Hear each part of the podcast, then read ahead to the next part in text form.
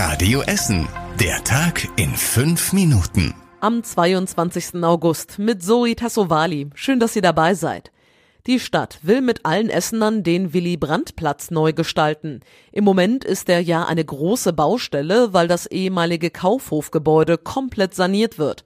Außerdem sollen noch mehrere Etagen auf das Eickhaus gesetzt werden. Das ist gegenüber vom ehemaligen Kaufhofgebäude. Danach will die Stadt den Platz neu gestalten. Im Stadtplanungsausschuss wurden jetzt drei Planungsbüros beauftragt. Sie sollen aus den ersten Ideen der Essener Konzepte entwickeln. Darüber können später dann alle abstimmen. Und das beste Konzept wird im nächsten Sommer direkt auf dem Platz in der Realität getestet. Im Anschluss werden alle Essener noch einmal gefragt, wie sie den finalen Plan finden. Die Ruhrbahn investiert in neue Technik. Das Unternehmen will seine fünf Stellwerke erneuern. Sie sind teilweise 50 Jahre alt. Mit den Stellwerken, unter anderem am Hauptbahnhof und in Altenessen, werden die Straßenbahnen und U-Bahnen gesteuert. Die alten Stellwerke sind nicht mehr so zuverlässig und sollen deshalb auf eine modernere Technik umgestellt werden, sagt die Ruhrbahn. Wir Fahrgäste haben auch ganz konkret was davon. Mit den neuen Stellwerken soll es weniger Verspätungen geben. Der Umbau dauert aber insgesamt acht Jahre. Er kostet rund 130 Millionen Euro. In Werden hat ein Mann einen falschen Zebrastreifen auf die Straße gemalt und damit einen Polizeieinsatz ausgelöst. Obwohl der Zebrastreifen auf der Heckstraße noch nicht fertig war, benutzten ihn einige Kinder. Autos mussten stark bremsen. Die Farbe wurde auf der Fahrbahn verteilt. Es kam aber glücklicherweise, muss man sagen, zu keinem Unfall. Der Zebrastreifenmaler war ziemlich betrunken, sagt die Polizei. Er wollte erreichen, dass Kinder dort sicherer über die Straße gehen können, heißt es. Feuerwehr und Stadt mussten die Heckstraße sperren, um die Farbe wieder abzubekommen. Auf den Maler wartet nun ein Strafverfahren. Außerdem wird geprüft, ob er für die Reinigungskosten aufkommen muss. Einen weiteren Einsatz gab es heute Nacht in Katernberg. Dort haben ein Kleinbus und eine Garage gebrannt. Die Feuerwehr konnte verhindern, dass sich die Flammen auf das Wohngebäude daneben ausbreiten.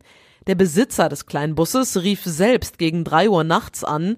Als die Feuerwehr ankam, hatten die Bewohner das Gebäude am Josef-Ortgen-Weg schon verlassen, alle unverletzt. Die Garage und der davor geparkte Kleinwagen brannten allerdings. An dem Mehrfamilienhaus schlugen Flammen an der Fassade hoch. Ein Teil der Fassade musste abgenommen werden, um die Glutnester zu finden. Warum es gebrannt hat, ist aktuell noch unklar. Ab heute können sich alle Essener wieder für den Heimatpreis bewerben. Mit dem Preis will die Stadt ehrenamtliches Engagement hier in Essen auszeichnen. Die besten Bewerber bekommen zusammen 15.000 Euro vom Land. Sowohl Vereine und Initiativen als auch Einzelpersonen können sich für den Heimatpreis bewerben. Gewinnen könnt ihr zum Beispiel, wenn ihr die Stadt attraktiver gemacht habt, den Zusammenhalt in eurem Stadtteil fördert oder euch für das kulturelle Erbe von Essen einsetzt. Die Bewerbung für den Heimatpreis läuft noch bis Ende September. Den Link und alle Infos findet ihr auf radioessen.de. Zum Radioessen Verkehrsmeldertag sind gestern etwa 1500 Menschen ins Westviertel gekommen. Die Anlage von Mr. Wash an der Hans-Böckler-Straße war exklusiv für unsere Radioessen Verkehrsmelder geöffnet. Fast 600 Autos haben wir gewaschen. Viele von euch sind nach dem Waschen und Saugen noch auf ein Stück Kaffee und Kuchen vorbeigekommen und haben uns ein bisschen was erzählt. Interessant, lustig, nette Freunde getroffen, alles top. Ähm, ich fand es diesmal gut, ähm, weil letztes Jahr durften wir ja nur durchfahren, aber dieses Jahr durften wir auch mal hier wieder stehen an der frischen Luft und auch mal Kuchen essen und ähm, ja, war ganz toll.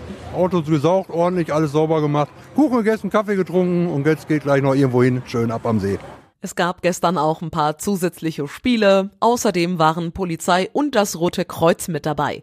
Bilder vom Radioessen Verkehrsmeldertag könnt ihr euch auf radioessen.de angucken. Und zum Schluss der Blick aufs Wetter. In der Nacht ist es locker bis wenig bewölkt. Es bleibt überwiegend trocken bei Tiefstwerten von 17 Grad. Wir hören uns hier bei Radio Essen dann wieder morgen früh ab 6 Uhr. Euch jetzt allen erstmal einen schönen und entspannten Montagabend.